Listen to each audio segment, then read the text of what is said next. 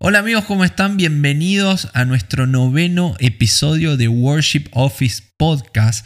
Sí, quiero agradecerles a todos los que nos están apoyando con me gusta, con comentarios, a los que se están suscribiendo. Ya pasamos los 300 suscriptores en YouTube y estamos a punto de llegar a las mil visualizaciones en nuestro primer episodio subido a YouTube, que en realidad es nuestro octavo episodio, porque tenemos siete episodios más en Spotify y en Apple Podcast. Pero les quiero agradecer por todo el apoyo.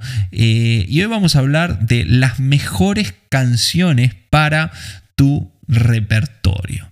¿sí? Efesios 5:19 dice, anímense unos a otros con salmos, himnos y canciones espirituales. Canten y alaben al Señor con todo el corazón. La música no está ajena de la iglesia, la música no está ajena de la palabra de Dios. Pablo nos está animando a utilizarla para que cantemos y alabemos al Señor con nuestro corazón. Es una herramienta hermosa que Dios nos ha dado y hay tres categorías acá que Pablo menciona, salmos, himnos y canciones espirituales. Los salmos pueden ser los salmos de David o pueden ser palabra que simplemente nosotros le ponemos eh, una melodía. De repente abro eh, Primera de Timoteo eh, capítulo 2 versículo 6 y, me gustó eso que está ahí y de repente lo empiezo a cantar, le pongo una melodía a lo que está escrito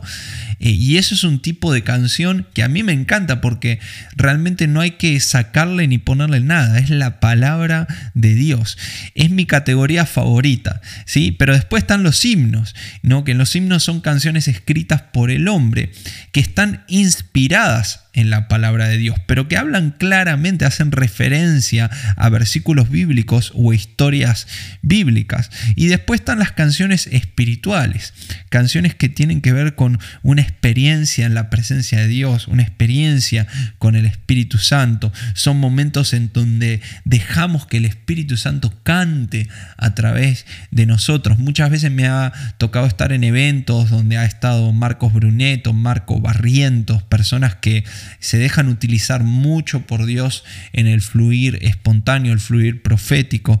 Y me ha tocado eh, presenciar momentos donde Dios les ha dado cántico espontáneo y después de ese evento capaz eh, toman ese extracto de ese canto espontáneo y componen una canción con eso o lo dejan así como está y siguen cantando esa canción en diferentes lugares eh, porque es una canción que el Espíritu Santo les ha dado. ¿No? Entonces, no importa qué categoría de canción utilicemos, lo importante es entender que la canción para el músico.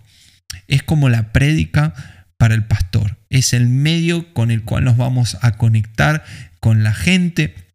Es el medio que está lleno de, un mensaje, de una enseñanza. Es lo que la gente se va a llevar a la casa, lo que la gente va a cantar mientras vaya a la escuela, al trabajo, mientras esté con su familia.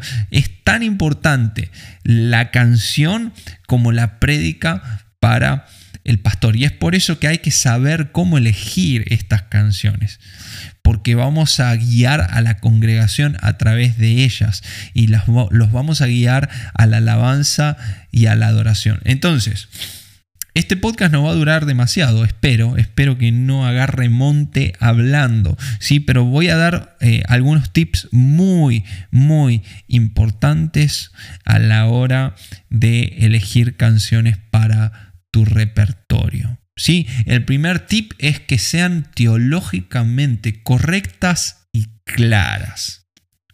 Correctas y claras. ¿sí? En lo posible que sean literalmente la palabra de Dios, pero muchas veces es difícil que sean literalmente la palabra de Dios. Hay muchas canciones que hacen referencia a la palabra de Dios y no está, no está mal eso, digamos, pero el concepto que les estoy transmitiendo es que sea algo fácil de entender, que no necesite de una explicación. Si una canción necesita de explicación, entonces no es para la congregación. ¿Ok? Si una canción necesita ser explicada, es porque no es para la congregación. ¿Por qué? Porque no tenemos el tiempo muchas veces de explicar lo que vamos a cantar. Y aún así, si lo explicas, al otro domingo va a venir un hermano que faltó ese culto y va a cantar la canción sin un contexto claro. Por ejemplo, La niña de tus ojos. Una canción hermosa, una canción que a mí me, me, me encanta ministrar, me encanta tocar, pero que necesita una explicación. No todo el mundo, cuando está cantando La niña de tus ojos de Daniel Calvetti, sabe que en realidad está haciendo referencia a una parte sensible del ojo de Dios. Y encontramos ese verso en la Biblia, ¿no? cuando Dios le dice a su pueblo que es la niña de sus ojos. Entonces está queriendo decir que es algo delicado, algo que él ama mucho y que cuida mucho, ¿no?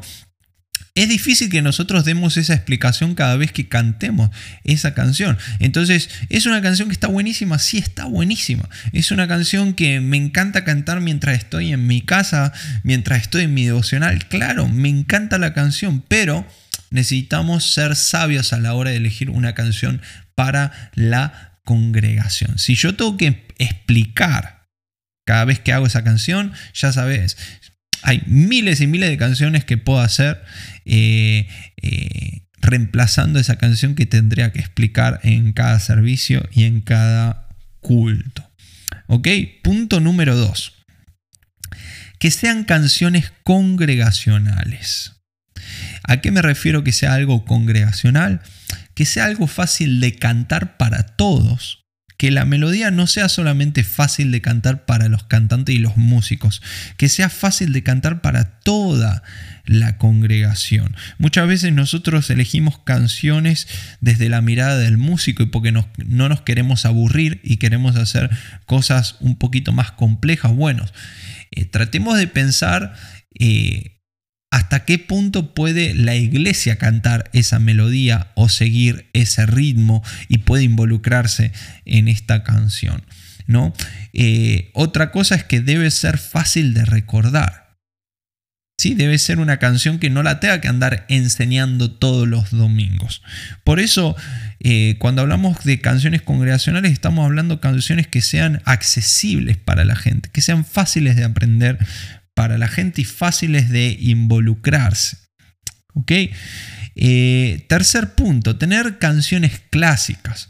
¿no? Tener algunas canciones clásicas como algún himno, algún corito, alguna canción de los 90, algunas canciones de, de, los 2000 y cada tanto poner esa canción en nuestra lista de canciones está muy bueno porque ayuda a poder recordar lo que Dios ha hecho en otras décadas, en otras generaciones y ayuda a que la gente más mayorcita, ¿sí? la gente que tiene más edad, se pueda involucrar más en el cántico, se pueda meter más en lo que es la alabanza y la adoración. Y, piensen en ese momento, qué lindo, pensaron en nuestra generación, pensaron en lo que Dios también hacía en ese tiempo. Pero, pero, pero, pero, pero, yo veo un problema cuando los grupos de alabanza tienen un repertorio y todas las canciones son de los 80, de los 90, de los 2000 y de hace 5 años. Yo veo un problema ahí. ¿Y cuál es el problema? Es que necesitamos salir de nuestra zona de confort, que ese no puede ser nuestro repertorio. Y te voy a explicar por qué. ¿Qué diríamos si el pastor predica el mismo mensaje de hace 20 años, de hace 30 años, de hace 40 años? ¿Qué diríamos? Lo que diríamos de ese pastor es, ese pastor necesita buscar más la presencia de Dios. Ese pastor necesita refrescarse en la presencia de Dios. Ese pastor necesita recibir más de Dios. ¿no? Eh, si, escuchamos, si escucharíamos al pastor todo el tiempo con el mismo mensaje, todo el tiempo con la misma enseñanza, te puedo asegurar que la gente se distraería, la gente eh, dejaría de enfocarse, dejaría de prestar la atención, dejaría de aprender. ¿Por qué? Porque es siempre lo mismo. ¿no? Eso, esa prédica, pastor, la, la hace todos los domingos, ya me la sé. Ya me la sé, ahora quiero que me dé más, quiero recibir más, no quiero ir más profundo. ¿no? Entonces, incluso cuando Dios permitió eh, y, le permitió a las personas en los años 60, 70 de hacer himnos y coritos y canciones que para nosotros hoy son eh, canciones clásicas, pero que son canciones muy importantes para la iglesia. Eh, en esa época que se escribieron estas canciones, estos himnos, era algo nuevo. ¿Ok? Para nosotros son cosas clásicas, son canciones clásicas, algunos le dicen canciones viejitas, pero para esa época era algo muy nuevo. Y al ser algo nuevo, mucha gente estaba cerrada a eso. Mucha gente rechazaba eso por el simple hecho de ser algo nuevo. Ahora para nosotros los coritos, los himnos, las canciones de los 80, de los 90, son canciones que capaz son eh, viejas, y mucha gente eh, debe estar cerrada a lo nuevo porque dice no hay nada mejor que los coritos, los himnos, las canciones de los 80, de los 90 y los 2000. No quiero nada nuevo porque nada nuevo es mejor. Y yo te quiero decir que Dios obra en lo nuevo. Si yo pienso que lo que funcionó ayer va a funcionar hoy,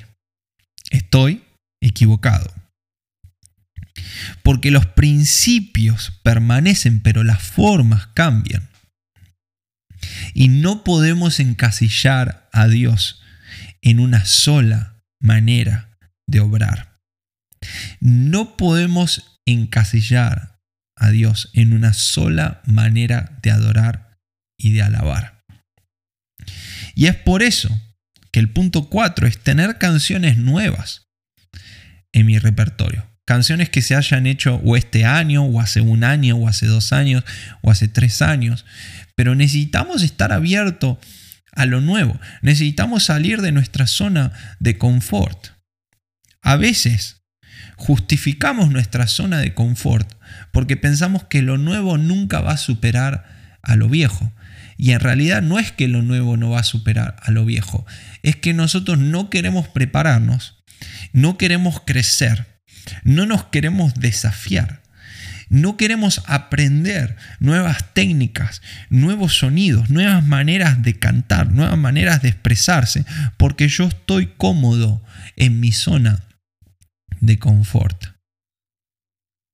Pero te quiero animar a que puedas desafiarte en este año a crecer y abrirte a lo nuevo que Dios tiene para tu ministerio y para tu grupo de alabanza. Claro que va a ser difícil, claro que va a ser incómodo, pero va a valer la pena. Todo lo que viene de Dios vale la pena. Y acá no se trata de simplemente hacer canciones nuevas por hacer canciones nuevas, por esto de estar actualizado y que yo sueno como todas las iglesias suenan hoy en día. No, se trata de tener un corazón abierto a lo que Dios está haciendo hoy. Dios está haciendo algo hoy maravilloso en cada iglesia, en cada ciudad, en cada país. Y te animo a que tu oración como líder es, Señor, yo quiero ser parte de eso. Yo quiero ser parte de lo que estás haciendo hoy en mi ciudad. Yo quiero ser parte de lo que estás haciendo hoy en mi iglesia.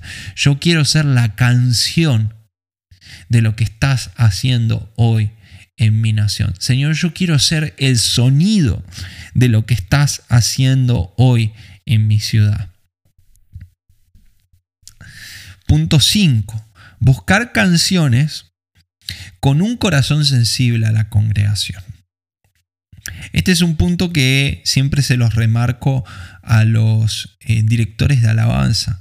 No escojan solamente canciones porque Dios utilizó esa canción para tocar tu corazón en la semana, porque ibas en el colectivo yendo a, a la escuela y Dios te empezó a tocar con esa canción. ¡Ay, Señor! Y te pusiste a llorar ahí te llorar porque la presencia de Dios te estaba tocando y de repente salís de ese momento y decís, esta es la canción que tengo que hacer el domingo. Y capaz esa canción Dios la utilizó para tocarte a vos. No tiene que ver con lo que Dios quiera hacer en la congregación el domingo. Capaz lo que Dios quiera hacer en la congregación el domingo es otra cosa totalmente diferente. Pero es Por eso que necesitamos ser sensibles a Dios. Dios hace algo nuevo cada día. ¿Ok? Entonces, Señor, ¿qué es lo que querés hacer en mi congregación? ¿Qué es lo que querés traer a mi congregación este domingo o en dos domingos o este mes o el próximo mes? Señor, ¿qué es lo que querés hacer? Voy a elegir canciones acorde a lo que vos querés hacer en mi iglesia. Punto 6. Buscar canciones con un nivel acorde a tu grupo de alabanza. ¿Ok? Canciones acordes al nivel de tu grupo de alabanza. Si tu grupo de alabanza puede tocar, si tu grupo de alabanza puede tocar arreglos y puede tocar ritmos en diferentes compases y puede tocar eh, de repente con muchos sonidos y muchos efectos y, pueden, y se desarrollan bien en todas las escalas y demás, bueno, quizá elegí canciones que de repente tengan arreglitos que estén buenos musicalmente, pero obviamente que no quiten el foco del mensaje de la canción, que no sean una distracción esos arreglos, pero sí busca canciones con los cuales los músicos se puedan divertir también tocando, Que, no, que no sea algo aburrido. Ahora, si tus músicos, ninguno fue a la escuela, ninguno tomó clases de instrumento, Ninguno sabe leer partitura. Ninguno se maneja con sonidos en la guitarra, en el piano. ¿Por qué vas a elegir una canción que tenga demasiado, eh, demasiados arreglos, demasiados sonidos, cuando van a estar ocho horas tratando de ensayar una canción que nunca les va a salir? Y probablemente capaz te salga un poquito bien en el ensayo, eh, pero llega al culto y ¡pam! y sale mal, y hay equivocaciones, y hay tropiezos. ¿no? Y, hay, errores. ¿Por qué? Porque quizá elegiste una canción que estaba demasiado, demasiado alto para el nivel de tu equipo. Si estaba demasiado alto para el nivel de cantantes que tenés. Si agarraste una canción de Israel Huron, ¿sí? y que tiene un montón de arreglos vocales porque te gustó, y capaz, eh, tus cantantes no, afinan ni cantando al que está sentado en el trono de Marcos Brunet. Entonces, ¿por qué te vas a, poner a buscar canciones gospel o cosas que tengan muchos arreglos vocales si en lo sencillo no están respondiendo correctamente? ¿no? Entonces, buscar canciones acordes al nivel de tu grupo de alabanza. Siete, ¿sí? Tener una sensibilidad con el estilo de canciones, tener una sensibilidad con el estilo. Cada vez que yo elijo una canción, esa canción está tocado con cierto sonido, con cierto estilo, con cierto ritmo. ¿no? Eh, cuando yo elijo una canción eh, con, su, con su estilo, estoy pensando en una canción que ayude a la gente a enfocarse a alabar a Dios. Que no sea de tropiezo y que no sea de distracción.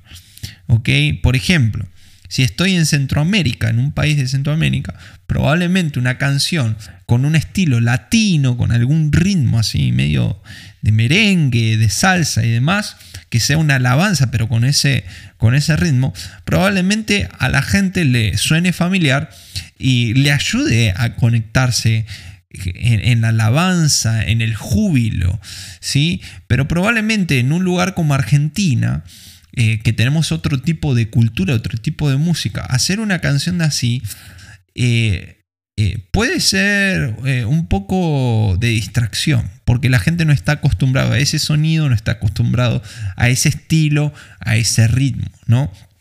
Y lo mismo pasa si yo agarro una canción con un estilo eh, sudamericano y lo hago en Centroamérica. ¿no? Eh, por ahí lo que suena bien para, un, para una ciudad, para una nación, para otra nación le suena a distracción, ¿no? le llama la atención y esa no es la idea de la música. La idea de la música es, que sea un medio por el cual podamos enfocarnos y alabar a Dios. ¿Ok? entonces, para terminar, la importancia de tener canciones por temáticas también. ¿no? De repente eh, vamos a ir sumando canciones nuevas, pero vamos a tener nuestro repertorio con todas estas canciones para hacer este año y tener separadas las canciones por temáticas. Por ejemplo, temática alabanza. ¿no? Y tener separadas las canciones que hablan de alabanza, tener separadas las canciones que hablan de adoración, tener las canciones que hablan de fe por separado, tener las canciones que hablan del amor de Dios, tener la canción tener canciones que hablan de paternidad de Dios, ¿no? y tener las canciones ordenadas de tal modo que cuando necesitemos acceder a este repertorio y necesitamos tratar una temática en específico, o porque es lo que va a predicar el pastor, o porque es lo que el Espíritu Santo me está dirigiendo a hacer, poder tener eso ordenado y claro para utilizarlo en el momento que necesitamos utilizarlo. Eh, ¿Cada cuánto podemos tener canciones nuevas? Yo diría que como máximo dos canciones nuevas al mes. Yo no haría más de dos canciones nuevas al mes. ¿Por qué?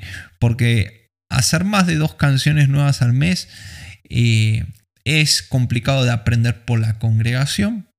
Es complicado que la congregación en la iglesia se memorice, se aprenda más de dos canciones nuevas por mes y es complicado que los músicos se aprendan más de dos canciones nuevas al mes. Recuerden que eh, no solamente aprendemos la canción cuando la aprendemos por primera vez, después cuando la tocamos de vuelta hay que recordar esa canción, o sea, hay que acomodarse a tocar esa canción y de a poquito ir memorizándola y llega un momento donde ya sale natural, pero es un proceso.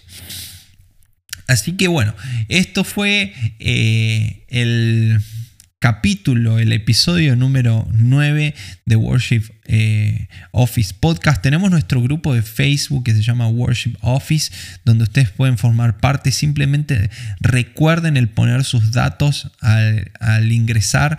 Eh, así nosotros los aceptamos, pueden ser parte de este grupo pero queremos que si nos estás escuchando y sos líder de alabanza, director de alabanza o director musical, que puedas entrar a este grupo y puedas ser partícipe de nuestras eh, publicaciones, de las preguntas que hacemos ahí, de los grupos que tenemos eh, en este grupo de Facebook. Hace poco abrimos un chat que se llamaba lista de canciones, entonces mucha gente va subiendo ahí su lista de canciones para el fin de semana y realmente ahí me di cuenta de la necesidad necesidad que, tenemos de empezar a aprender más acerca de cómo elegir canciones para nuestras congregaciones y pronto vamos a hablar también de cómo hacer listas de canciones. Así que los abrazo a la distancia, muchas gracias por quedarse a escuchar este podcast, que Dios los bendiga.